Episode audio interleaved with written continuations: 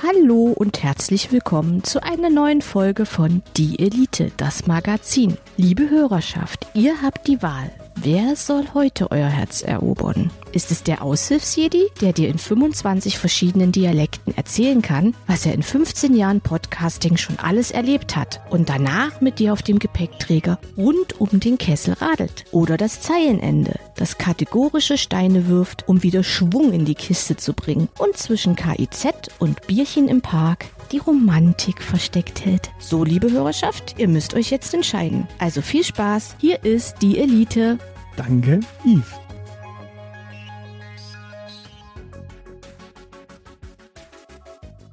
Einen schönen guten Tag. Wir haben eine weitere Folge in unserer Reihe Wir sprechen mit Politikern. Hurra, hurra. Ähm, heute heißt das wir allerdings ich, äh, denn das Zeilenende geht der Lohnarbeit nach und ich sitze hier jetzt ganz alleine zu zweit mit äh, Dr. Anna Christmann. Hallo. Hallo.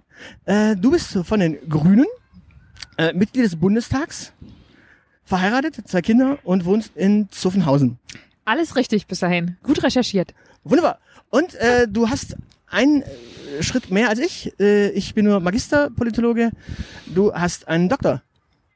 Genau, ich bin, äh, habe in der Uni Bern äh, promoviert zu direkter Demokratie, zu Volksabstimmungen und solchen Sachen. Ja, perfekt. In der Schweiz kann man das ja wunderbar lernen. Die Schweiz ist ja Genau, die machen ziemlich viele Volksabstimmungen, zum Teil äh, auch noch mit Säbel in den kleinen Kantonen äh, und da kann man sich das gut Mit angucken, wie das Säbel. funktioniert.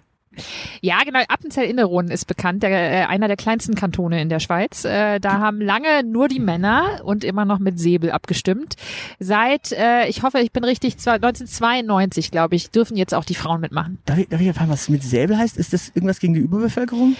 Nee, dass das die Tradition ist, dass man nicht die Hand hebt, sondern das Säbel hebt. Ähm, das ist in der Schweiz einfach so. Aber eben, Okay. es, es hat nachgelassen, nicht mehr so häufig. Okay, wunderbar. Du hast über die Grenzen der direkten Demokratie geschrieben. Vielleicht, vielleicht ist das ja auch so eine Grenze, dass man nicht unbedingt, äh, hat ja nicht Ja, ein Säbel. das Säbel braucht man nicht unbedingt. Äh, Die Grenzen bezog sich allerdings eher auf die Fragen, wie es zum Beispiel mit den Rechten von Minderheiten äh, geht. In der Schweiz haben sie ja damals ein Minarettverbot äh, per Volksabstimmung Mhm. beschlossen, äh, was natürlich mit der Religionsfreiheit so gar nicht in Einklang zu bringen ist. Ähm, Das ist eine Schwierigkeit in der Schweiz, weil die auch keine richtige Verfassung haben, äh, die das äh, irgendwie absichert, dass dadurch auch sowas reingeschrieben werden könnte, also kein Verfassungsgericht vor allem. Mhm. In Deutschland wäre das ein bisschen anders. Äh, wenn wir hier Volksabstimmungen machen würden, hätten wir ein Bundesverfassungsgericht, äh, das da auch eine klare Grenze ziehen würde. Das würde eigentlich ganz gut funktionieren, glaube ich. Äh, kurze Transparenz, wir sitzen am Stadtstrand und äh, wenn ich so an die letzte äh, Volksabstimmung in Deutschland denke, an der ich teilnehmen hab, hab dürfen, äh, dann blicke ich auf ein Bauwerk, das äh, Opfer von so einer Volksabstimmung ist. Äh, hier, hier führt eine Stuttgart 21 Brücke vorbei. Äh, die Grenzen direkter Demokratie? Ja, ich meine, es gibt dann eine Entscheidung und mit der muss man leben. So ist es halt. Äh, so war es damals bei der Stuttgart 21 Abstimmung. Wir hätten uns auch ein anderes Ergebnis gewünscht, ähm, aber das ist Demokratie und dann das Beste draus zu machen. Dafür ist dann eben am Ende die Politik zuständig. Na gut, man kann ja auch mit der Wortwahl schon ein bisschen was ändern mit Ja und Nein. Da muss man halt schauen, wo man das Ja macht und das Nein. Ja, wobei ich möchte eigentlich schon ein bisschen werben, dass man gute Fragen stellen kann, auch bei direkter Demokratie und die Leute dann sich das schon gut angucken und, glaube ich, gut entscheiden nach äh, bestem Wissen und Gewissen. Und ähm, man sollte das nicht zu häufig einsetzen und vielleicht auch nicht bei allen Themen, die jetzt sehr heikel sind oder international, aber ein bisschen mehr dürften wir uns schon trauen. Wunderbar. Äh, wir haben vier Elite, Elite-Klassiker-Fragen, die wir jeden, jedem, unserer, äh, jedem unserer Gäste stellen. Und ich würde anfangen mit der ersten Frage. Äh, wofür hättest du gerne mehr Zeit? Natürlich für meine Familie und fürs Bücherlesen. Das sind so die Sachen, die gerade ein bisschen zu kurz kommen. Okay, äh, Bücher lesen heißt was? Naja, ich habe auf meinem äh, äh, Nachtschrank quasi klassisch neben dem Bett, der Stapel wird immer höher und äh, die Zeit, die ich dafür habe, das zu lesen, wird immer weniger und äh, je später man dann ins Bett kommt, nachdem man irgendwie alle Mails noch und alle Nachrichten verarbeitet hat, äh, ist dann halt nicht mehr so viel Energie da, jetzt in der Biografie von Obama noch weiter zu lesen, die ich Oh. eigentlich ganz gerne bald mal schaffen würde. Okay, also das wäre ja zumindest mal eine Biografie, die man lesen kann. Äh, Ich meine, aktuell braucht man ja gar nicht so viel Bücher lesen. Die sind ja in der Regel fast alle irgendwo anders schon mal. Äh, das stand ja alles schon mal wo. Naja, also ähm, ich bin, äh, lese sehr gerne und äh, finde da immer viel Neues drin und viele gute Ideen. äh, und deswegen äh, ärgert's mich auch, dass ich eigentlich ein bisschen zu wenig Zeit dafür habe, weil immer nur quasi so die Nachrichtenzeilen jeden Tag, ähm, das erweitert den Horizont nicht immer ausreichend, sondern wirklich auch mal ein bisschen in die Tiefe zu gehen, äh, tut schon auch gut. Ja, und vor allem Obama war ja jetzt auch nicht gerade so kurz Präsident und hat ja durchaus ein bisschen Erfahrungen mitnehmen können. Ja, ist natürlich ganz faszinierend, die äh, Geschichte. Ich habe sie ja noch nicht durch, insofern kann ich ja noch keine Rezension abgeben. Also Spoiler, er wird Präsident am Ende. Ähm, äh, ja, das habe ich geahnt. Ich bin noch in der Phase, in der er im Senat ist. Und äh, was aber zum Beispiel für mich wahnsinnig spannend ist, weil ich ja auch gesagt habe, ich habe ja Familie, zwei Kids ähm, und bin ja auch mit meinem Mann natürlich irgendwie immer im Gespräch, äh, wie wir das zeitlich alles so gut hinkriegen. Und das ist Obama aber auch gewesen mit Michelle. Einen äh, ganz spannenden Satz fand ich, äh, dass sie zu ihm gesagt hat, na, auf ihre Stimme soll er aber mal nicht zählen bei der Wahl in den Senat. Ähm, äh, weil sie schon auch ein bisschen genervt war, dass er nach einer versemmelten Kampagne für den Kongress dann auch noch für den Senat angetreten ist. Das hm. mussten die schon auch aushandeln, offensichtlich. Ja, aber dann hat sie äh, hoffentlich nicht gewählt, anstatt äh, die Republikaner zu wählen. Also ich weiß nicht, was sie am Ende gewählt hat. Er ist jedenfalls in den Senat gekommen. Und äh, aber ich finde es schon spannend. Äh, also auch die Obamas äh, diskutieren durchaus über die Herausforderungen Familie und Politik. Ähm, und das ist, hilft mir natürlich auch manchmal zu sehen, dass man damit nicht alleine ist. Wunderbar. Eine weitere klassische Frage. Da denken wir uns mal die Familie kurz weg. Mit welchem Spruch machst du äh, Typen oder Frauen im Club oder in der freien Wildbahn klar? Also wenn denn da der Bedarf wäre. ja, ja, das ist jetzt natürlich eine sehr hypothetische Frage. ja, klar. Ähm, insofern äh, habe ich jetzt keinen, äh, keinen festen Spruch, äh, den ich da auf Lager hätte. Ähm, meist, äh, meistens rede ich ja leider über so langweilige Sachen wie Politik und so Zeug und äh, künstliche Intelligenz und solche Sachen, mit denen die Leute dann immer nichts anzufangen wissen. Oh, künstliche Intelligenz, da kommen wir gleich noch dazu. Da habe ich, da habe ich schon vom Zeilenende eine super Frage. Äh, liebe Anja, äh, er meint, glaube ich, Anna. Ganz genau, so ist es richtig. Ja, äh, Zeilenende. Äh, KI verbraucht vor allen Dingen viel Strom und ist deshalb nicht gut für die Umwelt. Warum ist KI trotzdem ein grünes Thema? Ja, weil es äh, natürlich ganz viel für äh, Effizienz und für die Energiewende und für all die Dinge tun kann, die wir ganz dringend brauchen. Also ich bin ja für Technologie zuständig bei mhm. uns, äh, bei den Grünen und äh, setze sehr auf künstliche Intelligenz, äh, damit wir zum Beispiel wissen, wo der beste Platz ist, um ein Windrad hinzustellen, damit äh, die Netzauslastung stabilisiert wird. Das ist ja eine ziemlich komplexe Frage mhm. ähm, und da können uns zum Beispiel Machine Learning Algorithmen bei helfen. Und äh, dafür, dass es viel Strom verbraucht, kann man natürlich eine Lösung finden, indem man zum Beispiel klimaneutrale Rechenzentren baut. Mhm. Ähm, das geht heute schon, da muss man nur mal wie Standards für setzen und dann kann man auch das in den Griff kriegen. Also Digitalisierung kann sehr grün sein, man muss es nur richtig machen. Ja, aber die Blockchain muss ja dann auch nicht überall sein, oder? Ja, das sind so Auswüchse, die braucht es vielleicht auch nicht überall. ähm, äh, ne, das ist halt vom Energiebedarf und vom Output auch ein sehr großes Missverhältnis bei der Blockchain. Das kann man auch anders machen. Ja, vor allem für äh, komische Währungen, die am Ende eigentlich auch keiner braucht. Die nächste Frage. Was ist äh, deine schönste Erinnerung? Also das ist eine der weiteren Klassikerfragen. Was ist deine schönste Erinnerung? Ja, das ist aber jetzt, äh, ne, also pff, Familie jetzt mal außen vor, ne? nicht, dass sie beleidigt sind, wenn ich die jetzt nicht nenne. Typische Politiker-Antwort, schön. Was natürlich alles so meine, ne? Also äh, Hochzeit, Kinder kriegen sind natürlich alles fantastische Erinnerungen, die ja, ich nicht missen um die möchte. Um die eine schönste. Schönste ja, ist immer das Superlativ. Aber ich finde, die gibt es nicht, weil das würde sich ja wiederholen und also der, die Abwechslung macht's ja. Ne? Also und äh, schöne Erinnerungen sind, glaube ich, immer besonders, wenn man irgendwo im See schwimmen kann, wenn man irgendwie in den Bergen ist, wenn man irgendwie an der Ostsee aufs Meer guckt. Mhm. Das sind für mich eigentlich besonders schöne Erinnerungen, die ich jetzt so mit äh, bisschen mit Freiheit und. Wie kommst du Ostsee? Ich fahre jedes Jahr an die Ostsee eigentlich fast. Weil, weil Berlin natürlich nah an der Ostsee?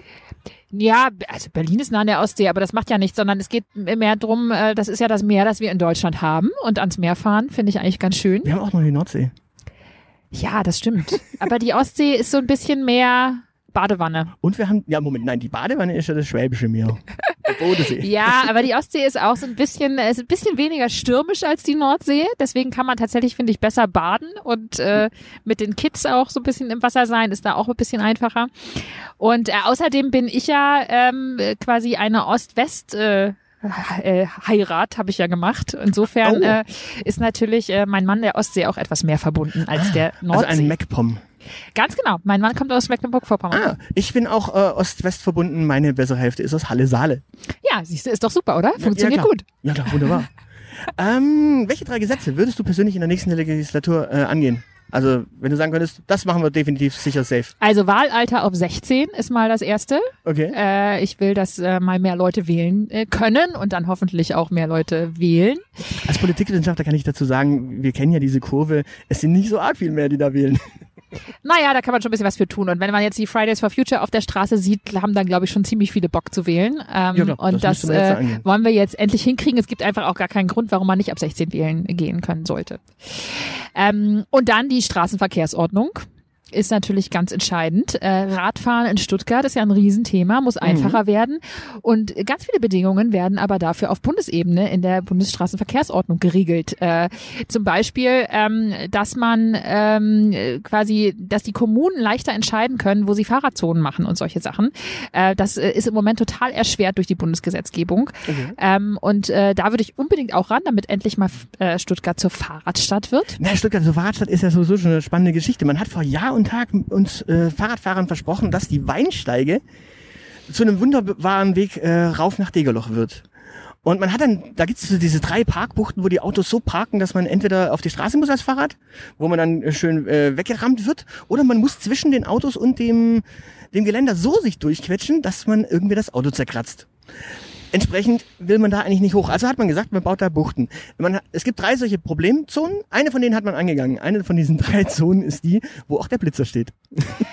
Ja, ich fürchte, in Stuttgart gibt es mehrere solche Geschichten, wo das mit dem Fahrradfahren noch ziemlich hakt. Ja. Und ich bin immer ein bisschen erstaunt, wenn ich mit den Kolleginnen und Kollegen von den anderen äh, Parteien ja auch rede. Wir haben ja im Moment viele Podien, wo ich dann immer höre, ja, ja, äh, Fahrradwege ganz toll, aber bitte nicht da, wo die Autos fahren.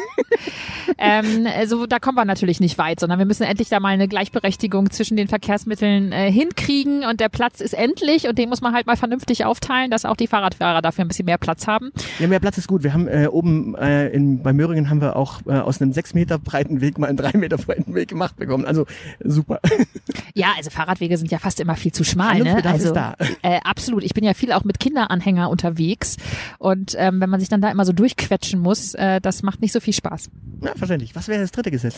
Na, das dritte ist natürlich Klimaschutz, ist ja ganz klar, äh, dass wir da die verbindlichen Ziele mal ein bisschen äh, raufsetzen äh, im Vergleich, was wir jetzt haben. Kohleausstieg bis 38, das geht natürlich nicht. Nee, da ähm, ist zu spät. Da müssen wir ran und wir wollen ja ein Klimaschutz-Sofortprogramm machen als Grüne und das ist natürlich dann auch bei mir ganz weit oben. Ja, 2038 ist eh ein bisschen zu spät. Wenn, wenn man so zur Zeit die Nachrichtenlage verfolgt, dann liest man da ja, dass der äh, Golfstrom jederzeit irgendwie auch, also da ist gar kein fixer Kipppunkt festgemacht, sondern it could happen.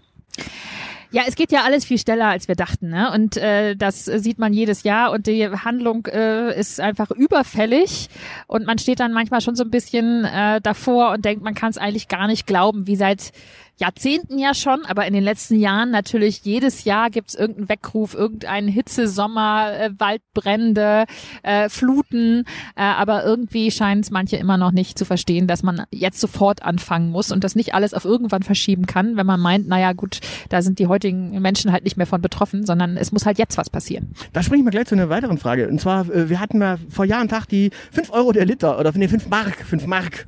Äh, es gab mal eine Währung davor. Äh, fünf Mark der Liter Benzin äh, den Veggie Day. Also die Grünen haben sie ja in den letzten Jahren immer mal schön im Wahlkampf geschafft, mit irgendeinem Thema so richtig schön ja, in die Scheiße zu greifen ganz äh, banal gesagt. Äh, dieses Jahr fehlt so eine brutale Wahrheit, äh, die die Wähler irgendwie vergrault. Liegt es daran, dass aktuell noch nicht über äh, Inhalte so richtig gesprochen wird? Haben wir nichts auf der Pfanne, was so richtig schockt? Also wir sind ja sehr konkret, zum Beispiel mit dem Ende des fossilen Verbrenners äh, bis 2030. Die Forderung hatten wir übrigens auch schon vor vier Jahren. Da haben noch alle gesagt, oh Gott, die Grünen, wie können sie nur bis 2030? Heute sagt Daimler selber, in zehn Jahren haben sie nur noch E-Autos.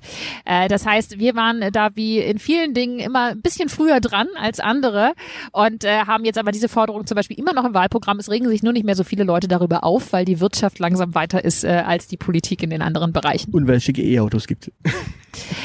ja, ich meine, es war ja, wir haben es halt schon vor vier Jahren gesagt, dass das jetzt schnell gehen muss, der Umstieg. Und jetzt geht er zum Glück auch relativ schnell, aber natürlich kann da die Politik immer noch ein bisschen ähm, pushen. Okay. Der Cem Özdemir hat vor Jahr und Tag mal irgendwann in einer Rede gegen die AfD gewettert. Äh, die haben ihm gesagt, er soll nach Hause in seine Heimat zurückkehren. Äh, und er sagte, in die Heimat zurück? Ja, das mache ich am Samstag. Da steige ich, da steige ich am Bahnhof in Stuttgart aus und steige dann in die S-Bahn und fahre nach Bad Urach. Jetzt haben wir mal bei der VVS nachgefragt und rausgefunden, es gibt gar keine S-Bahn, die nach Bad Urach fährt. Äh, das heißt, der Cem lügt der Jam kann vielleicht Züge nicht so gut unterscheiden. Ne? Die sehen ja auch alle gleich aus. Also S-Bahn ist rot, andere Züge sind auch rot. Neuerdings sind die gelb bei Erbelio und anderen Firmen. Ich will jetzt hier keine ja, Werbung ja, machen, äh, aber und Co, ja. äh, genau. Also die haben ja jetzt unterschiedliche Farben. Da kann man ja leicht durcheinander kommen. Und S-Bahn sind Silber. Ja, die kriegt jetzt auch eine neue Farbe. Wie genau. Leipzig. Wer soll sich da noch merken, was welcher Zug ist? Jetzt. Aber Bad Urach ist sehr schön. Ich war da auch schon an den Wasserfällen. Äh, Top Ausflugsziel. Ja, traumhaft. Äh, jetzt ist es so. Äh, darf man gegen rechts lügen? Ist es legitim, gegen rechts zu lügen? Naja, also es war, war ja gar nicht gelogen. Insofern äh, würde ich sagen, Lügen sollte man generell vermeiden, aber klare Kante gegen rechts äh, zeigen, das sollte man. Und das ist Jem in dieser Rede, die ja ausgezeichnet worden ist. Ja. Also sehr gut gelungen. Was mir besonders gut gefallen hat, ist, dass er wirklich auch so ein bisschen diese Heimatverbundenheit und äh, irgendwie Deutschland als ein Land, auf das wir stolz sein können, äh, weil es nämlich irgendwie ein starker Rechtsstaat ist, weil wir eben gut mit Minderheiten umgehen, äh, weil wir irgendwie generell insgesamt eine Gesellschaft sind, finde ich, die eigentlich äh, ganz gut funktioniert. Ähm, das können wir auch als Grüne, das überlassen wir nicht den Rechten. Ja, muss ja auch nicht. Die brauchen wir eh nicht. Da würde ich jetzt zustimmen. Äh, wie gesagt, ich, ich war nur etwas schockiert, weil Badurach ist scheiße zu erreichen. ja, das geht ja leider uns im ganzen Land so. Wenn man halt nichts in die Bahn investiert, dann kann man halt auch die Orte schlecht erreichen. Ja, aber von Tübingen zukünftig wird es ja schneller erreichbar sein. äh, die nächste Frage ist, wir haben äh, Jim Özdemir mehrmals auf Twitter äh, mal freundlich, mal unfreundlich angeraunzt, er soll uns das doch mit der S-Bahn mal erklären. Da hat er sich nie dazu geäußert. Wie funktioniert Bürger Bürgernähe denn wirklich? Also also es gibt ja mittlerweile sehr, sehr viele Kanäle, wie man PolitikerInnen erreichen kann. Mhm. Manchmal auch so viele, dass man nicht mehr genau den Überblick hat, wo jetzt wieder äh, rote Zahlen leuchten, hier gibt's wieder neue Nachrichten. also ich entdecke manchmal auch drei Monate später irgendwie, dass es äh, auf äh, irgendeinem sozialen Medienkanal eine Nachricht gab, die mir aber irgendwie das Handy nicht als Push-Nachricht angezeigt hat äh, oder die irgendwo anders versandet ist. Ähm, also ich glaube, wir äh, tun alles dafür, möglichst immer alles zu beantworten, was kommt. Aber bei der der Fülle an Kanälen, die es mittlerweile gibt, sage ich auch offen, es ist nicht immer ganz einfach und wenn ja, man dann eine Antwort haben will, einfach nochmal nachhaken.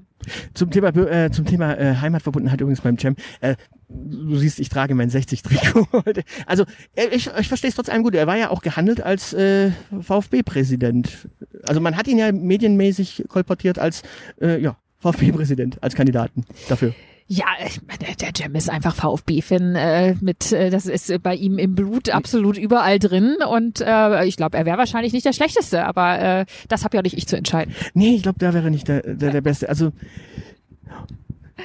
ich meine, Aber es gibt auch viele andere wichtige Dinge, die er tun sollte. Insofern finde ich es ganz auch okay, wenn er das nicht wird. Ich meine, er ist mal zurückgetreten wegen irgendwelchen komischen Bonusmeilen.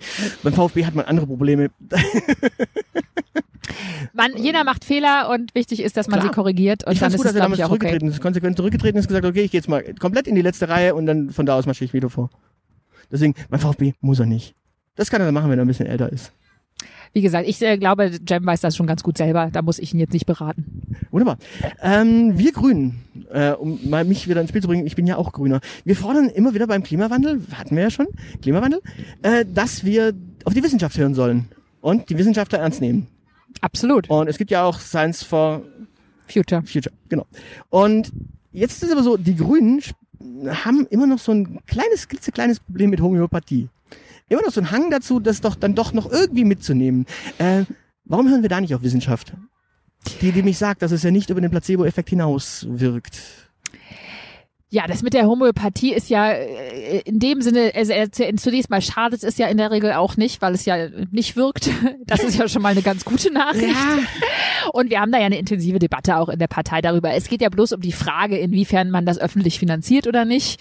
Ähm, das ist ja der Dreh- und Angelpunkt. Genau. Insofern genau. äh, geht es da einfach darum, jeder und jede kann das ja für sich selber entscheiden, ob sie auf solche Mittel setzt oder nicht. Äh, da müssen wir uns ja quasi nicht einmischen, was die Leute selber machen wollen. Ja, aber wenn ich es querfinanziere, dann äh, legitimiere ich es. Das ist ja oft eine Entscheidung der Krankenkassen, ob sie es finanzieren oder nicht. Ähm, ich bin, ich, ich glaube, es ist eine Debatte, die man weiter auch führen kann. Es ist wahrscheinlich nicht die zentralste Debatte, die wir im Gesundheitssystem haben, wenn wir jetzt an äh, Corona-Folgen, Finanzierungslücken etc. Äh, denken. So wurde das ja auch vom Gesundheitsminister mal abgeräumt, zu sagen, naja, die paar Millionen, die machen jetzt eigentlich nicht das entscheidende, die entscheidenden Fragen im Gesundheitssystem äh, aus. So würde ich es vielleicht ein Stück weit auch sehen. Ähm, ich selber setze überhaupt nicht auf Homöopathie und äh, setze in der Regel lieber auf Dinge, wo nachgewiesen ist, dass sie auch wirken. Ja, ich meine, man darf es nicht verwechseln. Ein Pfefferminztee ist ja keine Homöopathie, sondern ein gescheites Kräutertrink. Jetzt die nächste Frage, die aber da noch anschließt, äh, denn wenn ich es finanziere, legitimiere ich es. Und auf der anderen Seite ist es ja so, dass gerade diese alternativmedizinische Klientel, die hat immer so eine gewisse Nähe zu, naja, Reichsbürgern, Sch Schwurblern, Also ich meine, die ganze Querdenker-Szene, die wir jetzt haben, das ist natürlich eine rote Linie und äh, da muss man ganz klar dagegen halten und das darf nicht äh, quasi ein akzeptables Narrativ sein. Ne? Wenn wir hier mitten in einer Pandemie sind, müssen wir alles dafür tun, äh, dass wir die beendet kriegen und können uns nicht mit irgendwelchen waghalsigen Theorien aufhalten, die da in die Welt gesetzt werden. Ähm, aber ich würde jetzt mal sagen, da gibt es sehr unterschiedliche Facetten äh, und wir sollten jetzt auch nicht alle als Querdenker abstempeln, Nee, will die irgendwie dann individuell eine andere Entscheidung treffen. Nein, will ich gar nicht. Aber es geht ja darum, dass, dass gerade dieses alternativmedizinische Klientel marschiert ja jetzt gerade mit den Reichsbürgern und, und den äh, Querdenkern gemeinsam quasi. Also Ja, ich meine, wer das macht, äh, steht für mich dann ein Stück weit äh, au- außerhalb der demokratischen Debatte, äh, wer da wirklich mit den Reichsbürgern sich, äh, sich gemein macht. Äh, ich will nur sagen, äh, nicht alle, die irgendwie alternative Medizin, obwohl der Begriff ja schon sehr fragwürdig ist, möchte ich an der Stelle auch betonen. ähm, ne, also was soll das eigentlich sein? Ich will nur sagen, ich bin irgendwie in einem demokratischen Land. Äh, hier hat auch jeder die Freiheit, irgendwie äh, auch eine andere Meinung zu haben, vielleicht auch eine, die ich absurd finde. Äh, solange man dann nicht mit Reichsbürgern durch die Gegend marschiert, äh, finde ich das okay und soll das die Leute machen. Äh, aber das wäre für mich tatsächlich eine Grenze. wunderbar. Jetzt sitzen wir ja gerade in einem Podcast. Warst du schon mal in einem zu Gast? Ähm, ja, ja, doch, in letzter Zeit häufiger. Digitalisierung, da, da gibt's ja viele Podcasts und weil ich da zum Thema Digitalisierung ja viel mache, äh, bin ich da auch ab und an äh, in solchen Formaten. Wunderbar. Es gibt nämlich auch einen grünen Podcast. Wusstest du das? Es gibt nämlich das Wahlprogramm der Grünen als Podcast. Das habe ich irgendwie mal gehört, ich habe es mir aber noch nicht angehört, bin ich, äh, wenn ich ehrlich bin. Ja, gut, ich meine, du kennst es wahrscheinlich in- und auswendig. Ich glaube, ganz hören musst du es Ah, nicht nicht, mehr. jede Seite, wenn ich ehrlich bin. Ja, es, es wird, es wird, äh, also es gibt Es auch, ist ja durchaus lang. ja, ja, ja, es sind äh, sechs Kapitel, insgesamt sind es, glaube ich, zehn äh, Podcast-Folgen. Also, Also bitte ist, keine abfragen, was auf welcher Seite in welcher Zeile steht. Nee, aber wir können gleich über das äh, Programm sprechen, äh, denn ich habe mir die vier zentralen Punkte mal rausgeschrieben. Ähm, wir Grünen, wir schaffen äh, klimagerechten Wohlstand als Grundlage für eine lebenswerte Zukunft. Klingt doch gut, oder? Ja, also zumindest ist es schon mal ein, eine schöne Überschrift, aber da steckt ja einiges dahinter, nämlich äh, Klimageld, Klimabonus, Ab, äh, Senkung der EEG-Umlage und so weiter. Äh, Im Grunde alles, was da drin steht, sind ja kleine Ungerechtigkeiten und kleine Probleme, die wir aber jeweils einzeln angehen wollen. Naja, wir uns ist es ja ganz wichtig, Klimaschutz und soziale Gerechtigkeit zusammenzubringen und es gehört auch zusammen. Äh, Das wird ja jetzt manchmal versucht, gegeneinander auszuspielen. Die konservativen Parteien entdecken dann manchmal plötzlich ihre soziale Ader, wenn es um Klimaschutz geht, weil sie sich sonst um Geringverdiener eigentlich wenig kümmern. Ähm, Und das Gegenteil ist ja richtig. Also die Auswirkungen vom Klima, äh, von der Klimakrise, die landen ja zuerst bei den Leuten, die wenig Geld verdienen. Ne? Wenn man jetzt mal sieht, in Kanada damals, äh, was heißt damals, ist ja erst ein paar Wochen her bei der Hitzewelle, die Leute haben sich ja in Tiefgaragen retten müssen. Und wer muss das machen? Wer keine Klimaanlage zu Hause hat, die funktioniert. Also Menschen mit geringem Einkommen leiden auch als erstes unter den Auswirkungen. Deswegen ist alleine schon mal Klimaschutz sowieso etwas, äh, was für alle wichtig ist und vielleicht gerade sogar für die Menschen, ähm, die nicht einen, einen hohen Wohlstand haben. Und dann wollen wir ja das, was jetzt an äh, Belastungen natürlich auch äh, auf uns zukommt, um Klimaschutz umzusetzen, Stichwort CO2-Preis, ähm, so umsetzen, dass aber die Menschen was dafür zurückkriegen. Ähm, und das ist das berühmte Energiegeld, das dann für alle gleich sein soll. Also was mit dem CO2-Preis eingenommen wird, soll an alle zurückgehen. Und das ist dann insofern auch sozial gerecht, weil wenn es für alle gleich ist, profitieren Geringverdiener davon im Grunde mehr, weil sie auch einen niedrigeren Energieverbrauch in der Regel haben. Ne? Die kleineren Autos, die kleinere Wohnung. Und dann ist so ein Energiegeld schon ein ganz guter Ausgleich, ein Zuverdienst, äh, während das für Leute mit größerem Einkommen sowieso nicht so einen großen Unterschied macht. Ja, aber es sind ja verschiedene kleine äh, Stellschrauben, die da gedreht werden sollen. Also Klimabonus, Senkung der EEG-Umlage, äh, Klimageld. Dann gibt's noch was für Familien in der Richtung. Also es gibt noch eine äh, Kindergrundsicherung, die es geben soll. Wir wollen vor allen Dingen, ähm, haben wir eben Geringverdiener und Familien im Blick, ähm, auch was äh, Steuersystem und eben da äh, solche Sachen wie Garantiesicherungen angeht. Ähm, das hat ja auch das ZEW jetzt mal ganz schön nebeneinander gelegt, äh, dass so die Steuerforderungen der verschiedenen Parteien sind. Äh, da sieht man, äh, bei uns gibt es dadurch sogar ein kleines Plus. Bei der äh, CDU und FDP, die äh, wollen uns ganz schön ins Minus reiten mit ihren Steuerplänen.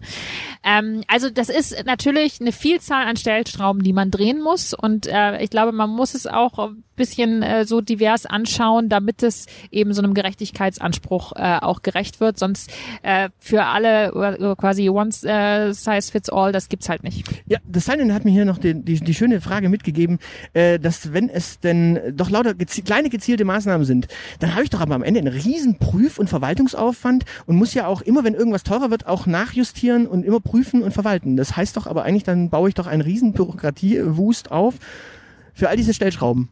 Naja, so allgemein kann man das jetzt nicht sagen. Das sind ja äh, alles äh, Vorschläge in verschiedenen Bereichen, in denen jetzt ja auch schon ganz schön viel Bürokratie äh, herrscht. Und ich glaube, es kommt bei der Umsetzung dann einfach drauf an, wie man es macht und dass man okay. das bürokratiearm macht. Es ist ja jetzt nicht so, dass wir ganz neue Bereiche aufmachen wollen. Ne? Also Kindergeld und solche Dinge gibt's ja jetzt auch schon so. Wir wollen es halt nur anpassen.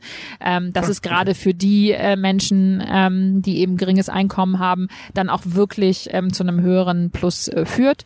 Und äh, das muss man natürlich versuchen, so einfach wie möglich umzusetzen. Da spielt dann übrigens eher auch Digitalisierung ja eine große Rolle, äh, dass wir da bei der Digitalisierung der Verwaltung endlich mal vorankommen und alles ein bisschen einfacher wird und wenn nicht für jeden Kram zum Amt rennen müssen, das ist ja auch ein wichtiges Ziel. Hänge ich damit aber nicht alter, wenn ich alles digitalisiere? Also ich glaube, langsam sind die Menschen, äh, die schon ein paar Jahre hinter sich haben, auch ziemlich digital unterwegs. Ähm, und das heißt ja nicht, dass man nicht zum Teil auch noch ermöglichen kann, dass man auch mal aufs Amt kommt. Ähm, okay. es, es, muss ja nicht immer ein Entweder-Oder sein, aber ich glaube, eine große Zahl an Menschen ist mittlerweile digital auch schon ganz schön fit. Wunderbar. Wenn ich äh, jetzt beim Klimabonus und Co. noch weiter drüber nachdenke, dann komme ich ja irgendwann zu der Frage, okay, ich subventioniere ja auf der einen Seite äh, gewisses Verhalten und äh, bestrafe anderes Verhalten. Das ist ja das, das Sinn von Anreizsystemen. Ähm, ja, wenn ich jetzt umweltfreundlicher handel, als es möglicherweise möglich ist, dann wird mir das ja nicht wiederum subventioniert. Das heißt auf Deutsch, ich handle dann schon gar nicht so. Naja, also wichtig, da dann alles im Blick? wichtig ist ja überhaupt mal, dass wir, also der CO2-Preis ist ja so wichtig, weil er äh, gerade für Unternehmen ermöglicht, neue Geschäftsmodelle zu machen äh, und damit dann auch Gewinne zu machen, weil eben die Alternative, wenn ich nicht ähm, klimaneutral bin als Unternehmen, dann ist es für mich eben teurer. Und deswegen ist ja der CO2-Preis auch was, was ja viele aus der Wirtschaft wollen. Sie wollen halt nur mal wissen, wie hoch ist er denn und eine Planbarkeit haben. Mhm. Und er muss auch hoch genug sein, dass es sich dann überhaupt lohnt, weil sonst lohnt sich halt nicht in klimaneutrale Technologien zu investieren. Also in dem Bereich spielt er eigentlich die größte Rolle. Ähm, so im individuellen Bereich ähm, ist das zum Teil ja gar nicht so entscheidend. Da geht es natürlich darum, äh, dass quasi, wenn ich natürlich viel ähm, mit dem Auto rumfahre, dann wird das in der Zukunft tendenziell ein bisschen teurer sein. Mhm. Dafür müssen wir natürlich auch die Alternativen schaffen und dann eben das Bahnfahren entsprechend auch mal günstiger machen und auch so schaffen, dass ich überall hinkomme mit der Bahn. Ähm, und äh, wenn Leute jetzt von sich aus natürlich ähm, noch äh, mehr darauf schauen, was ihr ökologischer Fußabdruck ist, dann äh, ist das super, aber das kann auch nicht alles die Politik regeln. Den zweiten Punkt, den du so genannt hast, war äh, die äh, Kindergrundsicherung. Äh, für uns stehen Familien und Kinder im Mittelpunkt. Jedes Kind hat ein Recht auf gute Kitas und Schulen. Jetzt ist es ja so, äh, statt einer Grundsicherung, wie wäre es denn eigentlich eher damit, äh, Sachen kostenlos zu machen? Also das kommt ja jetzt darauf an, äh, sehr was. Also es gibt ja so ein Bildungs- und Teilhabepaket schon für mhm. äh, Menschen, äh, die auf Sozialleistungen angewiesen sind, ähm, so dass man quasi da äh, Familien mit Kindern ermöglicht, äh, irgendwie Museumsbesuche, äh, Kultur, Sport, Freizeit und so, äh, das dann auch kostenlos zu haben. Ähm, das wollen wir auch bisschen einfacher machen, dass das nicht mehr so bürokratisch ist. Äh, das ist ansonsten, glaube ich, äh, kein ganz verkehrter Weg.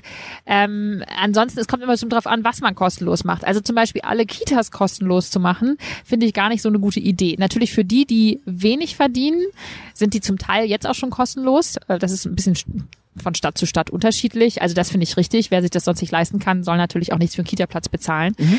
Ähm, aber es gibt auch viele Menschen, äh, wie unter anderem mich oder andere, die das auch ganz gut bezahlen können und denen auch äh, vielleicht Qualität und eine hohe Bezahlung von Erzieherinnen und Erziehern äh, auch sehr wichtig ist.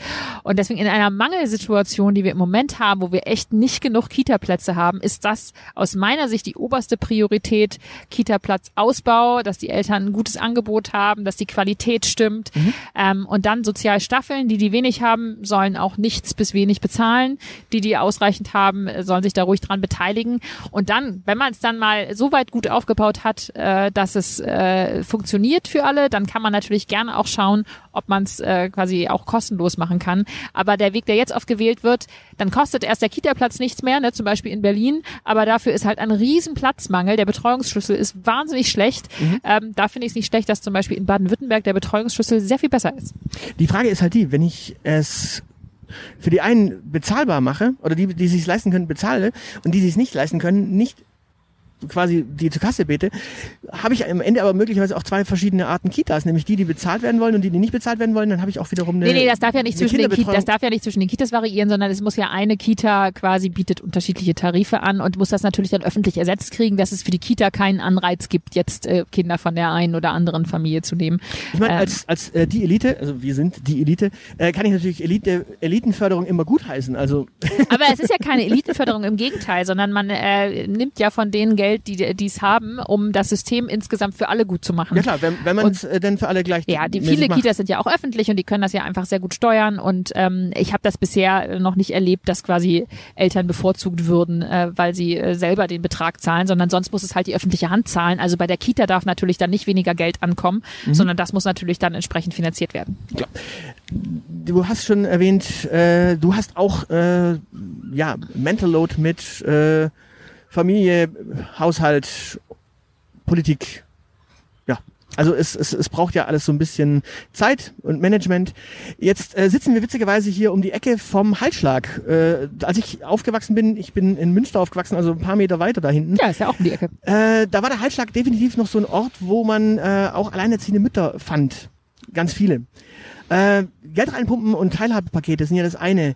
Äh, Angebote machen das andere. Und so eine Alleinerziehende, wenn wir jetzt vom Halsschlag reden, hat ja genug Mental Load mit allem drum und dran äh, in ihrem Alltag. Wie ist das mit einer, also mit einer zusätzlichen Quelle ist da ja nicht viel getan. Äh, wie wird gewährleistet, dass deren Kinder diese Förderung auch wirklich bekommen?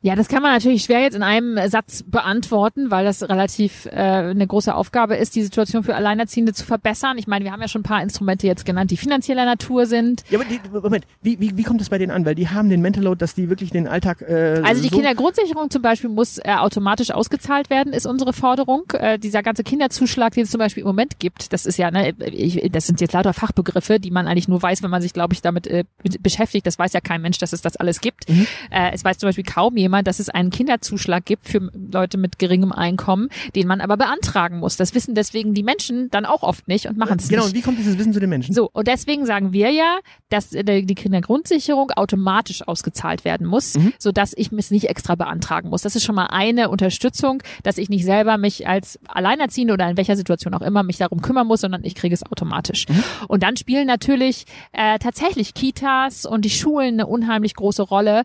Äh, und wir wollen die ja wirklich ausbauen, äh, dass dort viel mehr Dinge stattfinden und es wirklich ein Ort ist, wo Kinder eben verschiedenste Angebote haben. Nicht nur als reiner Bildungsort, äh, sondern auch als Ort, wo vielleicht in Kooperation mit Vereinen, in einem guten Ganztag einfach mhm. viel stattfinden kann. Und das ist auch eine Entlastung natürlich äh, auf für den Eltern. Es, auf den Verein muss die Mutter doch erstmal kommen. Das ist ja genau, nee, die, das ist ja genau die Frage. Wie, Nein, dann ja eben nicht, wenn das integriert ist ins Schulleben. Also zur Schule gehen alle Kinder. Das mhm. ist mit der Schulpflicht ziemlich gesichert. ja. Da fallen auch sehr wenige durch Rast, durchs Raster.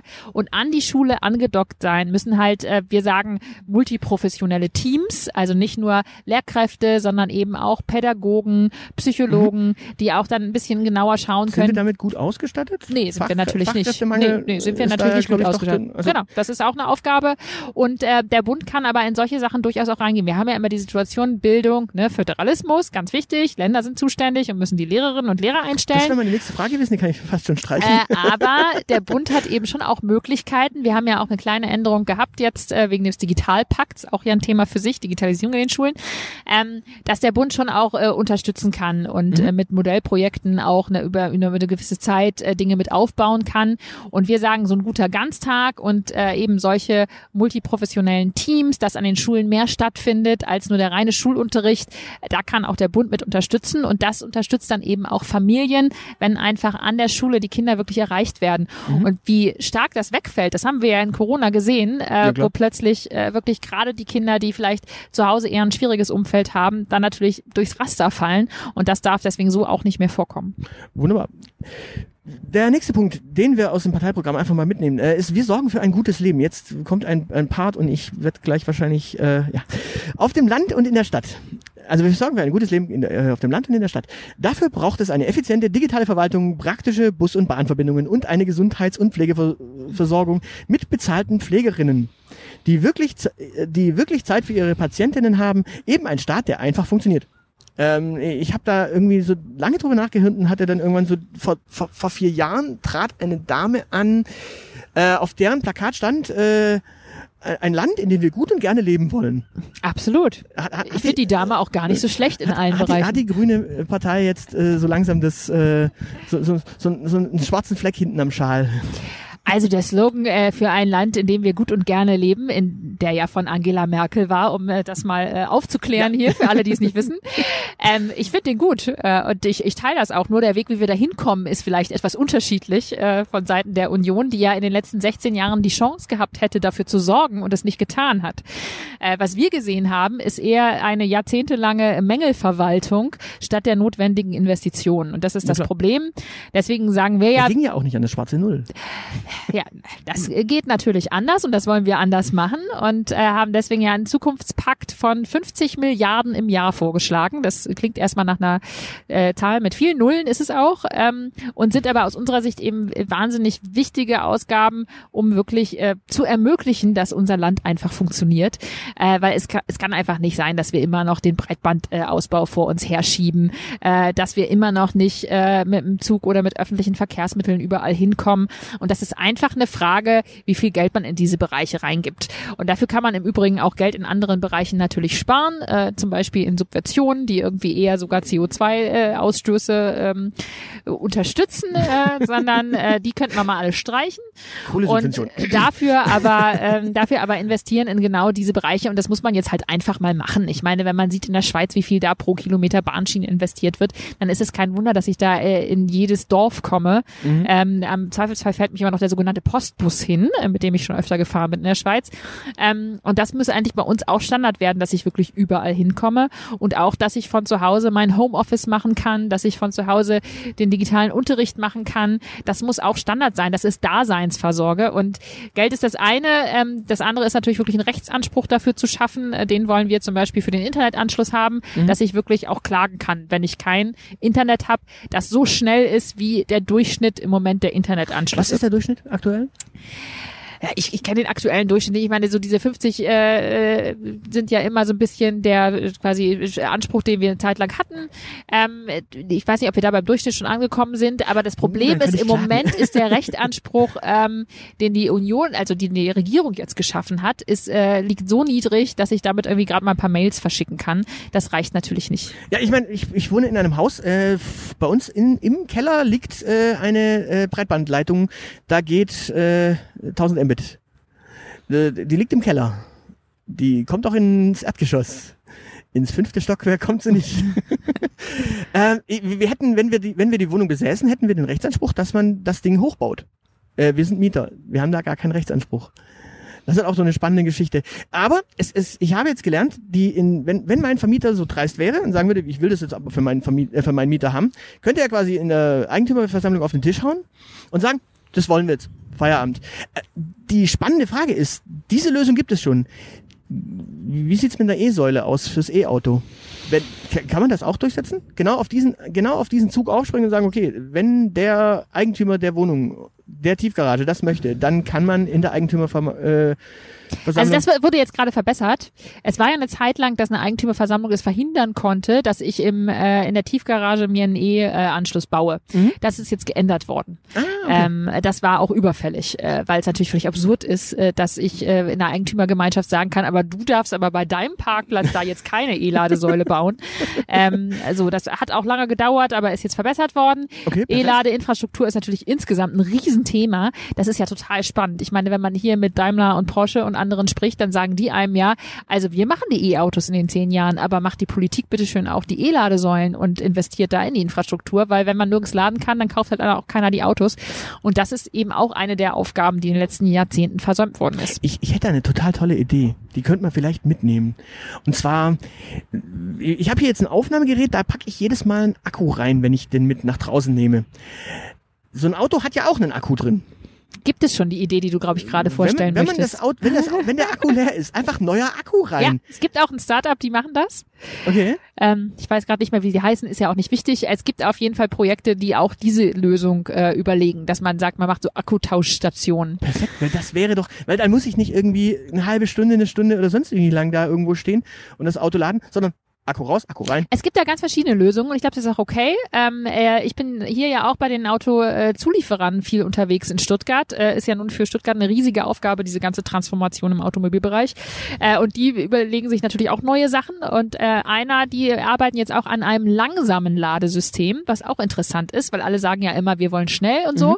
Aber die sagen, na gut, für Parkhäuser, die irgendwie an Büros dran sind oder an Wohnungen, wo ich eh lange stehe, da macht es eigentlich mehr Sinn, dass ich ein System habe, das dann viele Autos gleichzeitig dafür ruhig langsam laden Mhm. kann. Und das ist ein intelligentes System, wieder die künstliche Intelligenz dahinter, die dann gut äh, die äh, Lastverteilung quasi auf dem Netz ähm, au- aussteuert, dass dann alle gut laden können. Dafür geht es ein bisschen langsamer. Aber in vielen Situationen brauche ich es ja auch gar nicht so schnell. Du hast jetzt so häufig das Wort künstliche Intelligenz ge, äh, ge- Und genannt. keiner weiß eigentlich, was es ist. Äh, ich ich habe da, ich hab da eine Frage. Du, du sagst gerade, du bist gerade so begeistert von künstlicher Intelligenz. Ähm, wenn ich, wenn ich so ins aktuelle Bundeskabinett reinschaue, wie, wie schaut's aus? Warum ersetzen wir nicht den Bundesverkehrsminister durch eine künstliche Intelligenz? Äh, schlimmer kann es nicht werden. Ja, beim Verkehrsminister würde ich da vielleicht sogar zustimmen. Ansonsten, ich habe ja äh, Quality Land gelesen. Ich weiß nicht, wer das Kind von, von dem Känguru-Mann, äh, Marc-Uwe Ja, Kling, der das Kling. geschrieben hat, genau. Es gibt schon einen zweiten Teil. Es gibt den zweiten Teil, den, das ist auch eins der Bücher, die bei mir auf dem Nachtschrank liegt. Oh, okay. Mittlerweile hat mein Mann angefangen, es zu lesen, weil ich durch. nicht, eins ist, habe ich durch. Okay. Den zweiten Teil äh, liest jetzt mein Mann, weil er sagt, die stapeln sich da bei mir so, das ist ja Verschwendung, jetzt liest er die halt. Mhm. Ähm, und da ist ja tatsächlich eine KI, ein, äh, der Präsident ähm, und äh, oder oder der Kandidat, ich weiß gar nicht mehr, ob der am Ende wirklich Präsident wird. Ach ja, siehst du, du kennst dich ja viel besser aus. ich lese gerade Teil 2. Ah ja, genau, John of Us, genau. Und ähm, da bin ich noch nicht so ganz überzeugt, ob wir dahin wollen. äh, und das ist ja auch das Missverständnis. Bei künstlicher Intelligenz stellt man sich eben immer solche humanoiden Roboter vor, die aussehen wie Menschen, schöne Kulleraugen haben und dann am Ende äh, vermeintlich bessere Entscheidungen treffen als wir. Also In den, den, die, die KI, die äh, Microsoft auf Twitter losgelassen hat, hat nach einem Tag äh, Nazi-Sprüche rausgehauen. Coole Augen waren da nicht. Genau, aber das ist, aber das ist schon eher die richtige Vorstellung von KI, dass es eben nicht unbedingt immer was mit Robotern und physischen Systemen zu tun hat, sondern ja eigentlich äh, Algorithmen sind, ähm, die Mustererkennung betreiben. Und das kommt eben ganz drauf an, wo man das einsetzt, äh, was das für Auswirkungen hat. Wir haben unheimliche Chancen in dem ganzen Industriebereich, äh, wo es einfach um Maschinensteuerung, um Maschinenwartung geht. Und äh, deswegen habe ich vorhin auch Energiewende gedacht und gesagt, ne, Windräder effizienter machen. Das ist alles total gut und äh, da gibt's eigentlich auch relativ überschaubare Risiken, weil es ja nicht so stark mit Menschen interagiert. Richtig gut hinschauen muss man, auch was ethische Fragen natürlich angeht, wenn es um Menschen geht. Äh, und das ist auch für uns ein Das ist klar. Riesenthema. Äh, ich war ja da in der zuständigen Kommission, auch im Bundestag, ähm, Daher dass man gucken muss, äh, genau, äh, dass es äh, keine Diskriminierung gibt. Und das Problem ist natürlich, KI arbeitet mit Daten Mhm. und wir Menschen diskriminieren halt immer ganz viel äh, in allen möglichen Bereichen. Und die KI lernt dann aus unseren Daten, ach so, so macht man das, also diskriminiere ich weiter. Das heißt, es werden einfach natürlich Muster übernommen, ähm, die schon da sind, ohne dass das hinterfragt wird natürlich von einer KI. Und da ist das Problem. Das heißt, wenn ich äh, solche Systeme entwickle, die mit Menschen zu tun haben, muss ich immer sehr genau hinschauen, was habe ich eigentlich für Daten und was kommt da raus. Sonst kommt es halt dazu, wie zum Beispiel bei einem großen bekannten Online-Versandhaus, äh, die das als Bewerbungssystem eingesetzt haben und dann plötzlich festgestellt haben, das System empfiehlt ihnen nur Männer, weil bei ihnen halt nur Männer Karriere machen. Äh, und dann haben sie auch gemerkt, hm, irgendwas läuft ja vielleicht falsch. Ja, wenn wir beim Digitalen sind, äh, wir hatten äh, mit dem FDP-Kandidaten auch gesprochen und die FDP fordert ja sogar ein Digitalministerium. Was ein Quatsch. Was ein Quatsch? Ja. Aber wir, wir haben wir haben doch äh, Doro Bär als äh, Staatsministerin für Digitales. Ja, also das ist ja, äh, also das hat ja alles überhaupt nicht geklappt, muss man dazu mal sagen. Wir sind ja in der Digitalisierung leider fast nicht vorangekommen in dieser äh, Wahlperiode. Das ist alles sehr überschaubar. Auch weil man, glaube ich, äh, das so ein bisschen als fancy, cooles, hippes Thema verstanden hat, wo man irgendwie sich toll präsentieren kann, aber nicht äh, die grundlegende Bedeutung eigentlich für unsere gesamte Gesellschaft und dass dafür ein bisschen mehr notwendig ist als eine Staatsrätin, äh, die gar keine, äh, gar kein Budget hat, äh, gar keine Durchsetzungskraft gegenüber den Ministerien. Also da braucht es tatsächlich eine andere Struktur, aber ich glaube nicht, dass es ein Digitalministerium ist, weil alle müssen ja digital werden. Ja, ein, ein, wir wollen ja ein äh, Klimaministerium, also warum nicht noch ein Digitalministerium, das dann einfach den Hut auf hat bei Digitalem, anstatt dass, es, dass man es irgendwie dem, mal dem Innenminister, mal dem Verkehrsminister, mal dem, mal dem. Nee, also ich glaube, es muss schon jemand den Hut aufhaben, aber ich glaube nicht, dass das ein extra Ministerium sein muss. Ich meine, okay. Baden-Württemberg macht es der Innenminister äh, federführend, in Schleswig-Holstein ein Grüner, Jan-Philipp Albrecht, der aber auch noch für Energie zuständig der ist. Innenminister macht das Internet sicher in Baden-Württemberg? Da ist das Digitalbudget in Baden-Württemberg quasi angedockt zum Teil. Äh, ne? Also machen aber alle äh, und es gibt, in Baden-Württemberg gab es zum Beispiel dann auch ein gemeinsames Digitalbudget, was ich für ganz wichtig halte. Das brauchen wir auch auf Bundesebene und das muss dann halt wettbewerblich unter den Ressorts verteilt werden, dass die sich bewerben können mit ihren Projekten, was für Digitalisierung gemacht wird. Aber das muss dann halt in allen, ich meine, du kannst nicht die Digitalisierung des Gesundheitssystems im Digitalministerium machen. Das funktioniert nicht. Ähm, ich glaube aber schon, dass sich die Verwaltung grundlegend ändern muss. Ähm, und dafür brauchen wir mehr Expertise aus Wirtschaft, Wissenschaft, Zivilgesellschaft, die wir reinholen. Wir haben das ja jetzt gesehen zu Corona. Äh, ganz viele hatten super tolle Ideen für Apps, für die Kontaktnachverfolgung schon ganz am Anfang. Und die hatten aber gar keine Möglichkeit, eigentlich in die Verwaltung reinzukommen, weil Ministerien sind nicht dafür ausgelegt, dass sie mit der Außenwelt Kontakt haben. und das muss man verbessern. Aber darf, darf ich da mal kurz, also wenn, wenn ich jetzt, wenn ich jetzt mal so drüber nachdenke, als das Umweltministerium eingeführt wurde, da hat man ein Ministerium für Umwelt eingeführt.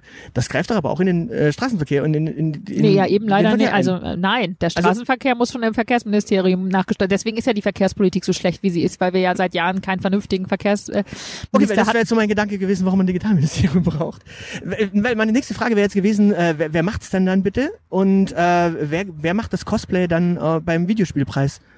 Also ich, ich, bei, bei, bei der FDP hätten wir jetzt Nicola Beer, bei den Grünen wüsste ich jetzt nicht, wer es macht. Du? Also wir, wir, wir, wir reden ja nicht über Personen und Posten vor der Wahl. Das interessiert uns ja nicht, sondern wir wollen ja äh, die Inhalte verbessern. Ja, aber die Cosplayerin für den Videospielpreis ist ja jetzt nicht so ein wichtiger Posten. Also Doro Bär hat das ja schick gemacht.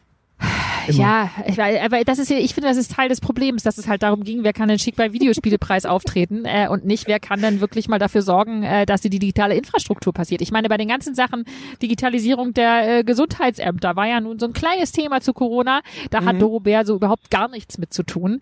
Ähm, die machen jetzt auch sowas wie hippe Hackathons und sowas. Äh, aber ja, dann werden da ganz viele Ideen produziert, es finanziert aber hinterher keiner.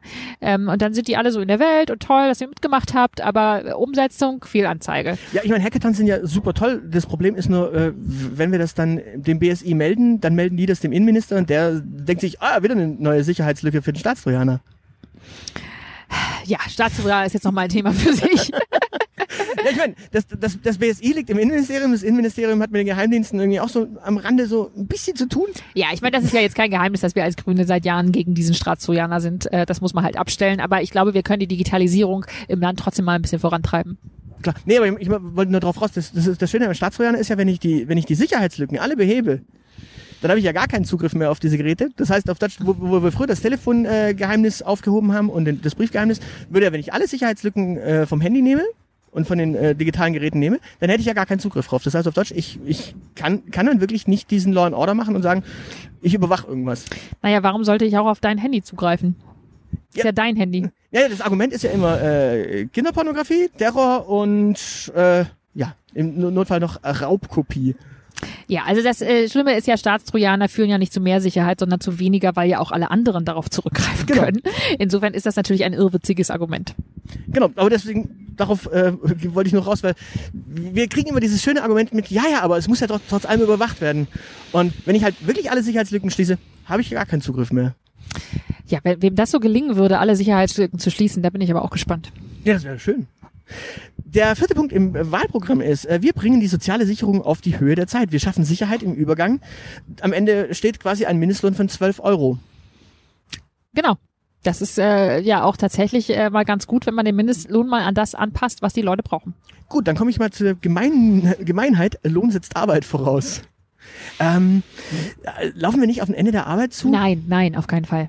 Also es gibt die, diese Szenarien ja irgendwie, da sind wir wieder bei den Robotern, dass die jetzt alles machen und wir keine Arbeit Ja, mehr wir haben haben. den größten Lohn, äh, Niedriglohnsektor in äh, Europa. Wir sind teilweise an Stellen, wo eine Stelle auf zwei Personen verteilt wird und beide können nicht wirklich davon leben. Wir haben sehr viele Selbstständige, die äh, von äh, Grundsicherung mitleben. Also Aber das ist ja genau der Grund für den Mindestlohn, dass ich, äh, wenn ich eine Arbeit habe, die auch so bezahlt bekommen muss, dass ich auch davon leben kann. Alles andere ist ja nicht äh, würdig, äh, wenn äh, Ja, wenn ich die zwei Leute in eine Stelle umwandle, den, den dann äh, würde ich bezahlen, dann äh, würde ich den anderen quasi rausschmeißen. Das heißt, auf Deutsch, ich hätte dann wieder das, das Szenario, das ich am Anfang des äh, Jahrtausends hatte, dass ich quasi, ja, Also erstmal, ob ich also auf ein oder zwei Stellen aufteile, hat ja jetzt mit dem Mindestlohn nichts zu tun. Ähm, das ist ja dann nicht teurer oder billiger. Ähm, aber ich äh, glaube nicht daran, dass uns die Arbeit ausgeht. Äh, wahrlich nicht. Im Gegenteil, wir sehen ja gerade im Niedriglohnsektor gibt es gerade viele Jobs, äh, die entstehen, die aber vielleicht auch in einer Art und Weise entstehen, wie sie eben ähm, nicht mehr in Ordnung sind in Abhängigkeitsverhältnissen. Die Digitalisierung führt ja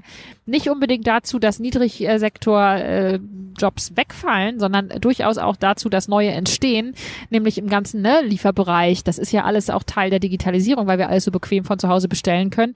Deswegen entstehen die ganzen äh, Paket- und Fahrradfahrer, Kurierjobs und so weiter, ähm, die dann zum Teil nicht keine vernünftigen Anstellungen äh, bekommen. Und warum muss das eigentlich so sein? Wenn ich sage, es gibt dann äh, Mindestlohn, dann wird das halt gegebenenfalls ein bisschen teurer, das zu bestellen. Das ist dann so. Ähm, aber es, ich finde das schon ganz entscheidend, dass die Leute auch fair bezahlt werden. Also du, du siehst, äh, dass, es gibt ein, eine Zukunft der Arbeit. Das heißt, das Thema bedingungsloses Grundeinkommen, das ja in allen Parteiprogrammen in irgendeiner Form in der Zwischenzeit drinsteht, ist noch so weit Zukunftsmusik, dass wir es eigentlich gar nicht brauchen demnächst. Also bei uns steht ja nur im Grundsatzprogramm äh, mal so als quasi Vision drin ähm, und nicht als etwas, was wir jetzt irgendwie in kurzer Frist umsetzen äh, könnten oder wollten. Und ich äh, so als Vision teile ich es äh, zum Teil die Ideen, die damit versprochen sind, ähm, äh, dass man eben äh, selber mehr Möglichkeiten hat, ähm, äh, sich frei zu entscheiden, quasi was man machen möchte und sich auch vielleicht engagieren möchte. Ähm, da, die, diese Ideen, die damit verbunden sind, die teile ich und dass man es auch ein bisschen entbürokratisiert und nicht mehr dieses Stigma hat, äh, quasi, dass ich zum Amt gehen muss und das beantragen muss und man das irgendwie, äh, das unangenehm ist. Äh, das finde ich alles positiv. Ich bin sehr skeptisch, was die Finanzierbarkeit angeht. Ähm, und ich halte es auch für potenziell ein sehr elitäres Instrument, äh, weil Ja, dann nämlich ist es ja für uns gut. ja, äh, ja, absolut. Wenn man Elite möchte, dann, dann passt's ja. Äh, weil natürlich, äh, dass ich irgendwie damit gut umgehen kann, dass ich dann zum Beispiel keine Tagesstruktur habe, sondern irgendwie erstmal mir selber überlegen kann, weil ich immer erstmal schon so ein Grundeinkommen habe, was ich mache. Ähm, das ist auch eher so ein Akademiker-Ding oder äh, wie im Ku- Kunstbereich vielleicht, aber viele Menschen sind auch ganz froh, wenn sie Arbeit haben. Mhm, das stimmt. Äh, Das, heißt, äh, wir, wir, wir sprechen jetzt mal einfach so ein bisschen von der Zukunftsvision im Jahre 2037. Da wäre dann Annalena Baerbock 16 Jahre Kanzlerin. Und wir haben ja gelernt, 16 Jahre, da ist dann irgendwann auch mal ein Ende. Dementsprechend, äh, wie sieht Vollbeschäftigung im Jahre 2037 denn aus? Naja, ich kann mir schon vorstellen, dass wir so im Bereich in, sorry, Kein Thema. ähm, in, eine, in eine neue Arbeit kommen. Die Luft, Luft ist hier trocken am äh, Neckarstrand. Ähm, also, äh, Arbeit wird sich, glaube ich, schon verändern. Und ähm, was wir so ein bisschen unter dem Begriff New Work auch verstehen, das würde ich mir schon wünschen, dass das ein bisschen in die Breite getragen Was wird ist denn das? äh, ein Stück weit flexiblere Arbeit, die sich mehr den Bedürfnissen der Menschen auch anpasst. Das ist auch ein bisschen, was wir zu Co- Corona gesehen haben. Digitaler, dass man auch mal von zu Hause, dass man Recht auf Homeoffice hat, wollen wir zum Beispiel ja haben, Recht auf Homeoffice, dass das erhalten bleibt, während das die Große Koalition nicht für notwendig sieht, das zu erhalten. Ja, so ganz stimmt es nicht. Das, es gibt ja so einen äh, Hubertus, der da sagt, er hätte das gern, aber äh, der Rest findet es halt nicht so knorke. ja, wenn man es halt nicht durchsetzen kann, hat das wohl nicht so geklappt. Ähm, und äh, da- dass wir, dass sich Arbeit mehr den Bedürfnissen äh, der Menschen anpasst und nicht andersrum. Das finde ich sollte schon ein Ziel sein für diese äh, Arbeit der Zukunft.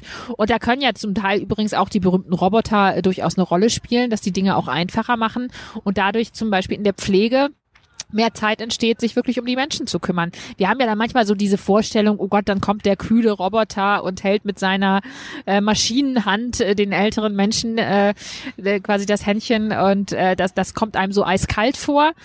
Das ist aber auch nicht das, wie Maschinen da wirklich helfen können, sondern es geht eher darum, zum Heben. Beispiel eine intelligente Pflegematratze eben, das Heben, äh, dass man das nicht mehr so auf den Rücken geht. Ich habe mein Zivi im Altenheim gemacht. Ich naja, weiß, siehst du, ich habe mal ein es- Jahr im Pflegeheim gearbeitet im Studium. Äh, wir wissen, wovon wir sprechen. Ja, Ähm, und da geht halt ganz, ganz viel und das erleichtert ja die Arbeit. Und wenn wir uns in die Richtung bewegen, dass es flexibler wird, dass ich selber vielleicht für mich auch definieren kann, was für mich Vollzeit ist. Wir wollen ja auch den Menschen ein bisschen mehr Zeit geben, äh, mhm. äh, ne? nicht nur Familie, auch eigene Hobbys, äh, andere Dinge, die man, wo man sich vielleicht engagieren möchte. Und wenn ich als Arbeitnehmerin sagen kann, für mich ist Vollzeit aber jetzt 35 Stunden und nicht die 40, die man normalerweise da macht, dann habe ich da auch ein bisschen mehr Selbstbestimmung und ähm, fühle mich auch wohler in dem Job, den ich mache. Also in diese Richtung sollte sich Arbeit in den nächsten Jahren äh, entwickeln aus meiner Sicht, flexibler werden, äh, mehr auf die Bedürfnisse der Menschen Rücksicht nehmen, aber ich glaube nicht, dass die Arbeit uns ausgehen wird. Äh, das hat sich in all den letzten Jahrzehnten nie bewahrheitet. Auch als der erste Computer erfunden wurde, haben die Leute das befürchtet und es kam nicht so. Den musste ja erstmal einer reparieren danach. aber tatsächlich, ich meine, es braucht ja, ich meine, wie viele ITler brauchen wir, um den ganzen IT-Bereich aufrechtzuerhalten? Ja, wenn ich an den ersten Computer denke, dann musste man den erstmal auch durchfegen, dann brauchte man einen Kammerjäger im Notfall. Denn der Begriff Bug kommt ja von den Käfern auf den Kondensatoren. Ähm, und übrigens waren die ersten Programmierer in der Regel Programmiererinnen, äh, ja, nämlich ja, Frauen. Die das, haben das, das am Anfang ich. gemacht und irgendwann, als der Lohn gestiegen ist, dann sind die Männer reingedrängelt, weil so einen gut bezahlten Job, das wollten sie den Frauen nicht überlassen. Ja gut, die waren davor wahrscheinlich Versicherungsmathematiker und sind dann irgendwann, ah, da kann man auch was verdienen. Aber ganz interessant. Deswegen setze ich mich ja dafür ein, dass wir jetzt mehr, mehr Frauen in den Digitalisierungsbereich kriegen. Ähm, ganz wichtige Aufgabe, weil es ein riesen Zukunftsbereich äh, und das äh, können und wollen wir nicht den Männern überlassen. Äh, aber auch das eine große Frage, ne? Informatik in die Schulen und so weiter, ähm, dass wir das hinkriegen. Äh, also doch ein digitales Ministerium mit der Frau an der Spitze?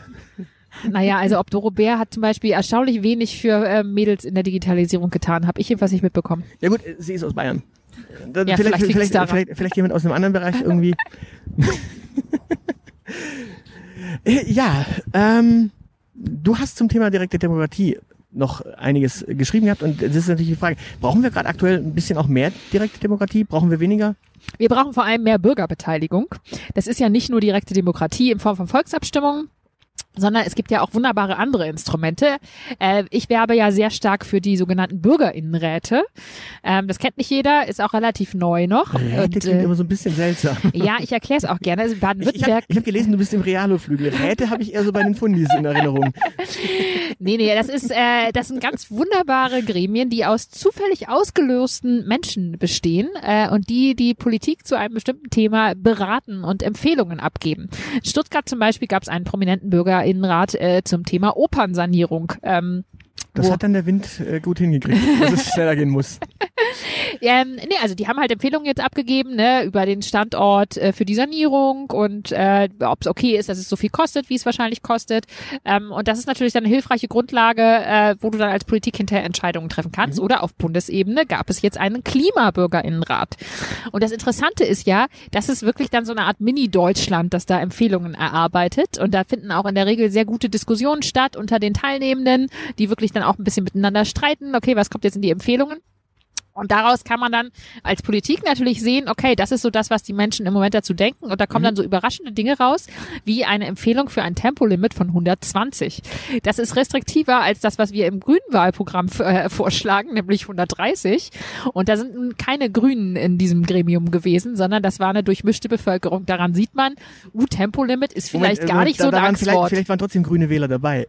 Weil wenn es durchmischt war, können es auch grüne Wähler sein. Ja, ja, also aber es war nicht äh, keine grüne Mehrheit also man hat da nicht aus, ausgelost als aus grünen Parteimitgliedern, sondern äh, das ist eben interessant, finde ich einfach, dass dann manchmal so ein Schrecken aufgebaut wird. Äh, oh Gott, die Menschen wollen das alle nicht. Und dann, wenn man die Leute mal fragt, stellt man halt fest, okay, die finden das vielleicht doch ganz gut. Zur Bürgerinnenrede habe ich halt in der Soziologie diese wunderbare Geschichte erlebt. Da gab es im Badischen Gut, könnte es natürlich auch daran liegen. Nee, aber äh, im Badischen gab es damals eine Geschichte, da wurde nach einer Müllverbrennungs- und Entsorgungslösung gesucht und da hat man dann tatsächlich dieses, dieses Bürgerinnenrat-Ding angefangen, hat dann denen alle möglichen Informationen gegeben, hat dann Bewertungen gemacht und so weiter und so fort und am Ende kam eine Lösung raus, die dieser Bürgerrat quasi empfohlen hat. Die Politik hat dann hat natürlich gesagt, hm, okay, wie sind die wirtschaftlichen Interessen? Ach, da haben wir wirtschaftliche Interessen, wir entscheiden so, wie wir wirtschaftlich daraus Vorteile ziehen.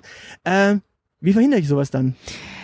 Also das ist klar. Die Entscheidung liegt dann nicht bei dem Gremium, sondern die Das Entscheidung liegt in äh, repräsentativen Gremien, Parlamenten, die auch gewählt sind. Das ist natürlich in der Das Demokratie nochmal ganz wichtig. Deswegen ist es auch eine Ergänzung zur parlamentarischen Demokratie und kein Ersatz.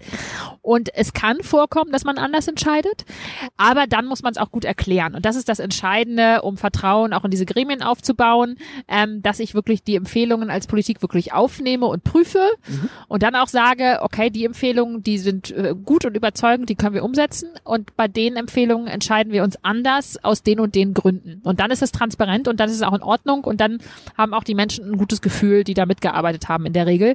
Was nicht gut funktioniert, ist, wenn man einfach nur sagt, ach wie toll, interessiert uns nicht, wir machen es anders. Ähm, sondern das führt natürlich zu Frustration und so darf es auch nicht sein. Deswegen bedauere ich auch sehr, wir hatten als Grüne, es gab noch einen Bürgerrat auf Bundesebene, ich, ich steige jetzt nicht ins Thema ein, das wird zu lang, ähm, den wir aber zum Beispiel im Bundestag dann ähm, äh, debattieren wollten, die Empfehlungen zur Frage Deutschlands Rolle in der Welt, hieß das. Ähm, und wir haben gesagt, na gut, da muss es doch eine Debatte im Parlament dazu geben, wie wir jetzt mit diesen Empfehlungen umgehen. Das haben leider die großen äh, Koalitionsfraktionen äh, nicht mitgemacht, äh, von wegen keine Zeit mehr und jetzt ist Sommerpause. Und das ist natürlich dann echt schade und ein schlechtes Signal gegen so, so ein Gremium, dass man das dann nicht auch öffentlich diskutiert. Ja gut, ich meine, was, was, was diese Pausen angeht, ich, ihr habt ja eh viel zu lange äh, Zeiten. Ich habe schon mitbekommen, normalerweise werden Reden einfach nur noch schriftlich eingereicht. Ich habe mich, hab mich mal damit beschäftigt, warum und habe dann gelernt, ah ja, weil es ansonsten zu lange dauern würde. Es gibt so eine Fraktion, ähm, die redet tatsächlich jede Rede. Äh, stellt sie da auf YouTube. Äh, kann man da nicht auch einen Emissionsstopp äh, machen? Also da wird ja auch heiße Luft emittiert. Ja, also um das aufzuklären, es geht um die Nachtsitzungen im Deutschen Bundestag, weil die Tagesordnungen gerade zum Ende der Wahlperiode immer sehr lang sind. weil Ja, die sind viele mittendrin Dinge ja schon äh, äh, relativ lang gewesen. Zwischendurch auch schon, genau. Lag auch ein bisschen daran, dass wir in dieser Wahlperiode sechs Fraktionen waren. Und alle Fraktionen haben natürlich das Recht, auch Tagesordnungspunkte aufzusetzen. Ist ja auch gut so und richtig so, aber deswegen war es immer sehr voll. Mhm. Und es ist dann so ein bisschen die Frage, ob man nachts um drei noch wirklich debattiert oder ob man sagt, na gut, dann äh, machen wir das schriftlich und man kann die Reden schriftlich einreichen. Und äh, die besagte äh, AfD, die du nicht mit Namen genannt hast, die hat aber gesagt, nein, nein, das sei ja Arbeitsverweigerung, wir reden die ganze Nacht. ähm, und äh, so ein bisschen ja immer mit dem Versuch zu zeigen, die anderen, die wollen alle nicht arbeiten und sie seien die einzigen wahren Parlamentarierinnen. Ähm, aber also eher Parlamentarier in dem Fall, weil sie haben ja nicht so viele Frauen. Äh, aber das ist natürlich völliger Humbug, weil äh, die AfD ist nun wirklich die Partei, die am wenigsten konstruktive Vorschläge macht, wie man Ja, wirklich Dinge verbessern kann, sondern das ist in der Regel tatsächlich nur Rumpolterei und Beschimpfungen leider. Äh, und ich glaube, dafür muss man sich auch nicht auch noch nachts Zeit nehmen. Ich hätte noch eine abschließende Frage. Und zwar, äh, nehmen, nehmen wir mal die AfD einfach gedanklich raus, die funktionieren in diesem Ko- Gedankenkonstrukt nicht. Aber wenn ich jetzt so mir die Parteiprogramme anschaue und die Grundsatzprogramme, dann finde ich zum Beispiel, beispielsweise dieses äh, äh, bedingungslose Grundeinkommen, finde ich in jedem Parteiprogramm in irgendeiner Form. Die CDU fordert das bedingungslose Grundeinkommen, das wäre mir jetzt aber sehr neu. Irgend, irgend so eine Grundsicherungsoption wollen die auch, so ein, so ein, so ein, so ein Bürgergeld oder sowas. Also bei, bei den äh, Liberalen heißt es, glaube ich, auch Bürgergeld, bei der Ja, da geht es um die Weiterentwicklung der sozialen äh, quasi Grundsicherung, die Genau, wir ja aber haben. wir- das ist ja kein Grundeinkommen. Aber im Grunde sind sich alle Parteien einig, sowas soll es geben. Jetzt, jetzt wäre es doch mal tatsächlich so am Anfang so einer Legislaturperiode einfach möglich, sich hinzusetzen und zu sagen, so Freunde, wir wollen das eigentlich alle. In unterschiedlicher Ausprägung, aber wir wollen das alle. Lasst uns doch mal zusammensitzen und einfach nur mit dem besten Argument, so, so klassisch Habermas, so äh, herrschaftsfreier Diskurs, wir, wir sind uns einig, wir wollen das, aber wie wir es ausgestalten, müssen wir einfach nur noch klären. Wäre das nicht mal eine Lösung? Es gibt's ja in vielen Bereichen, muss man sagen. Ne? Also zum Beispiel ähm, die Abschaffung ähm, des Werbe, sogenannten Werbeverbots für Abtreibungen. Mhm. Äh, das ist ja ein Pa- Paragraph und da ist jetzt ziemlich viel Aufregung äh, wegen der einen Ärztin, die da gesagt hat, sie stellt natürlich Informationen auf ihre Website. Ja, ich darf ja auf Ne? meine Website stellen. Sie auf Genau, nur die Ärztin halt Das ist ja nicht. geil. Ja. So, dafür gibt's eigentlich eine klare Mehrheit im Parlament, ne? Weil die SPD sieht das so, die äh, Linke sieht das so, als Grüne sehen wir das so ähm, und äh, die FDP wäre da vermutlich auch dabei, äh, aber die CDU blockiert's halt. Mhm. So, aber aufgrund der großen Koalition kriegen die es halt nicht hin und äh, wird's nicht gemacht. Ähm, das ist natürlich schlecht und es wäre schön, wenn das anders wäre. Es hat auch schon mal anders geklappt bei der Ehe für alle. Mhm. Ja. Äh, da wurde das ja dann quasi von der Kanzlerin persönlich freigegeben, dass die nun auch mitstimmen durfte, äh, die die wollten. Ähm, das ist aber nicht die Regel. Und das hat natürlich schon auch ein bisschen einen Grund. Man tut sich ja in Koalitionen zusammen, weil man sich bestimmte Sachen vornimmt äh, und die dann auch gut klappen. Wenn man natürlich jedes Thema immer neu einzeln verhandeln würde, ähm, würde das auch äh, ziemlich viel Zeit äh, mit sich bringen und äh, wäre schwierig, auch Haushalte aufzustellen und solche Dinge. Der Weg liegt wahrscheinlich in der Mitte. Ähm, es wäre natürlich schon schön, wenn man trotz Koalitionsverträgen, äh, die äh, richtig und sinnvoll sind, äh, auch ab und an mal sagt, na gut, aber gute Ideen nehmen wir auf. Jetzt wird hier die Musik langsam laut. Jetzt wird die Musik langsam laut. Ähm, genau, also ein bisschen ein Weg dazwischen, das wäre ganz schön. In seltenen Fällen, nicht nur bei der Ehe für alle, kommt es auch mal vor, auch dass es dann Anträge zum Beispiel von allen Fraktionen gibt.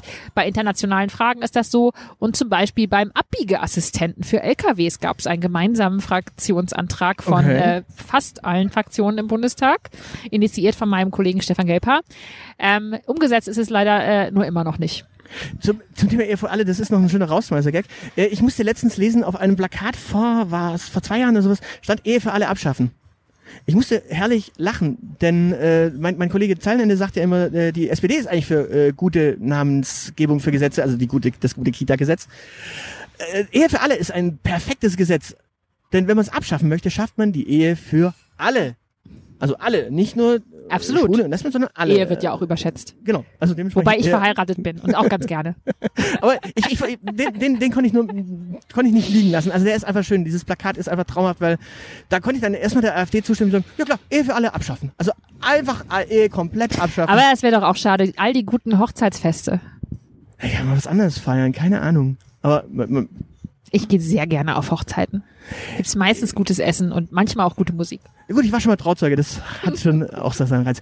Ich äh, würde sagen, ich bedanke mich. Ich werde jetzt kurz die Abmoderation machen. Lass dann dir, wie bei all unseren Gästen, immer das letzte Wort. Es ist wie bei uns vor Gericht hat man immer das letzte Wort. Ja, hervorragend. Und ich bedanke mich fürs Interesse. Ich bedanke mich natürlich bei dir fürs Interview.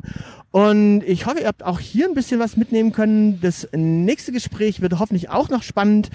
Und dann gibt's noch ein viertes Gespräch und dann sind wir auch schon bei sechs Parteien mit vier Gesprächen ziemlich schnell durch. Ja, super. Hat mir viel Spaß gemacht hier direkt am Neckar und ich hoffe für alle auf eine gute Entscheidung im September. Das soll's für heute gewesen sein. Für weitere Informationen besucht unsere Webseite www.dielite.org. Alle, die uns für diesen Podcast etwas in den Hut werfen möchten, werden unter patreon.com slash dieelitepodcast fündig. Vielen, vielen Dank. Unsere Social Media Kanäle findet ihr ebenfalls unter @dieelitepodcast. Und natürlich freuen wir uns auch auf Feedback per Mail an aushilfsjedi oder zeilenende at dieelite.org. Danke für die Aufmerksamkeit. Auf Wiederhören.